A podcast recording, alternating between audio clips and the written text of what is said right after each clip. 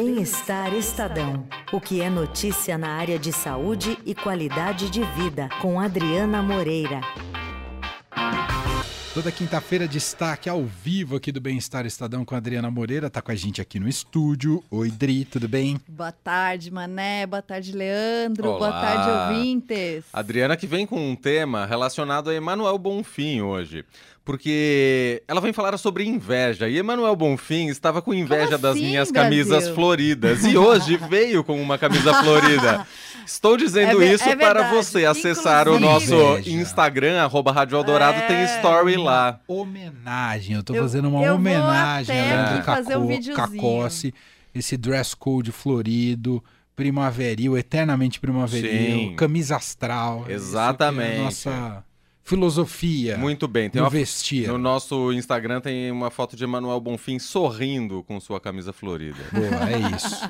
É isso, camisas que nos salvam. Mas não, não era esse Não, o tema. O não tema é. é não, não vamos falar de moda. falar de inveja. Como assim, Adriana? Então, eu achei muito interessante que a gente fala muito da parte, às vezes, física, né? A gente fala muito sobre exercício, sobre qualidade de vida. Fala um pouco da parte psicológica também, mas esse tema, que parece uma coisa tão infantil às vezes, né? A gente fala, ah, é sua amiguinha, né? Pra... Emanuel que tem, tem filha pequena, né? Fala, Ah, a amiguinha tá com inveja. Não, não liga que ela brigou com você, é só inveja. Isso é uma, uma coisa muito de infância. E quando a gente cresce, quando você fala assim, ah, fulana tem inveja, ou fulano tem inveja, tem uma, conex- uma, uma conotação muito negativa, né? A gente Sim. sempre usa essa palavra com uma negatividade muito grande. Uhum. E é- existe de fato também. Existe, de fato.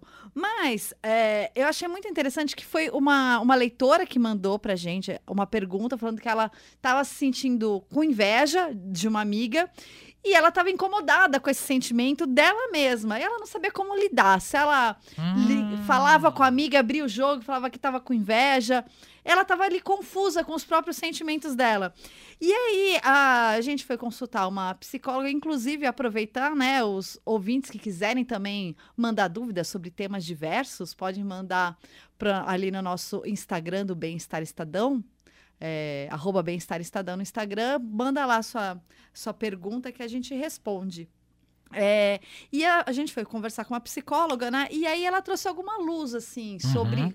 Primeiro, a origem desse sentimento, né? Que a inveja foi um- um- uma ferramenta importante na evolução humana. Porque graças à inveja a gente olhava, o, o, o homem primitivo olhava ali o que o outro grupo estava fazendo de interessante e falava, não, eu quero fazer isso aqui também. E isso ajudava na sobrevivência dos grupos. Então você se espelhava no outro para conseguir um resultado bom, né, para aquilo que você fazia para o seu núcleo, enfim. É, e hoje a gente tem esse sentimento ainda, né? Essa coisa de você se espelhar no outro e falar: poxa vida, o outro tem algo que eu quero e eu não consigo ter. E como você lida com isso? É, uma das formas que a psicóloga é, recomenda é usar isso como uma força impulsora para você atingir os seus objetivos. Uhum. Então, a inveja pode ser utilizada de uma forma positiva, do tipo, nossa, fulano conseguiu chegar em tal lugar. Se ele conseguiu chegar, eu também posso conseguir. Como ele conseguiu? E aí você pode até conversar com o fulano, que é uma sugestão que ela fala, olha, você pode falar com a sua amiga, mas sem usar a palavra inveja. Você pode falar para ela, puxa, que legal que você conseguiu chegar em tal lugar. Eu queria muito. Você tem alguma dica para me dar? Como é que a gente, como é que que eu posso fazer? Qual foi o seu caminho? Então você transforma um sentimento que às vezes não é tão positivo numa coisa que pode ser positiva para você. É, e ela fala assim que ter um pensamento invejoso é um pensamento, é só um pensamento. E é, às vezes você tem um pensamento que se transforma numa emoção e que você não consegue lidar muito bem com essa emoção. E às vezes você guardar essa emoção dentro de você pode ser prejudicial, né, no, no futuro ou até mesmo para você lidar com, com, as suas coisas, para a saúde mental, né? A gente fica engolindo muita coisa seco e, e depois no futuro ali vai sentir é, as consequências que, que vêm de várias, forma, várias formas psicológicas, né? E, e quando você, é, é, você externa isso, né? Você às vezes pode levar para terapia ou até perceber é, coisas que de repente possam trazer um gatilho para você. Então você fala, poxa vida, será que eu ficar seguindo o perfil da fulaninha no Instagram não está me despertando uma emoção ruim, uhum. em vez de estar tá me despertando uma emoção legal, de entretenimento, ou de descobrir algo novo, ou né, de, de sabedoria? Então, você também aprender a identificar o que está te fazendo mal e o que está te fazendo, está te levando a ter um, um sentimento que você não se sente confortável com ele, é, também é importante. Uhum. Sensacional. E, bom, isso foi uma pergunta que partiu de uma leitora, né? Que, Sim. como você explicou, né? Que colocou ali a pergunta uh, no Instagram. Uh, e, e, muitas vezes essas questões mais emocionais, psicológicas, uh, identificar o principal passo, né? Assumir que está tá com aquilo. Nem, nem sempre tem uma solução fácil. Às vezes são percursos individuais, né, para sair Sim. disso. Mas Sim. conseguir identificar já é um passo gigante, né? Sim. Dri? E uma coisa que ela fala também é que assim, todos nós temos algum tipo de insatisfação, uhum. algum grau de insatisfação em alguma área. E, e o sentimento de inveja vai surgir em diversos momentos. É, e você às vezes nem vai identificar aquilo como uma inveja. Mas é, você quer ter algo que o, outro não tem. Agora, muitas vezes isso pode ser um gatilho para um sentimento que você já carrega com você. Então, por exemplo, ela cita um exemplo de, é, às vezes você teve pais que te diminuíam, falavam, não, você não é boa o suficiente. Eu te comparava com, hum. com um irmão que conseguia tudo e você não conseguia. Então, uhum. quando você vê uma pessoa próxima atingindo alguma coisa que você não consegue, é, você revive aquele sentimento do passado e isso te traz um desconforto maior. Então, é importante identificar as causas é, e o que você pode fazer justamente para é, corrigir isso, né? Para que isso não te faça mal. Então, de repente, procurar uma terapia mesmo, ou aquilo que eu falei, né? De você é, quando você sabe, né, fala, poxa vida, tô tendo inveja do fulano, é, mas que bobagem, né? Isso, dá, isso não tem nada a ver. Quando você começa a identificar, entender o que você está sentindo,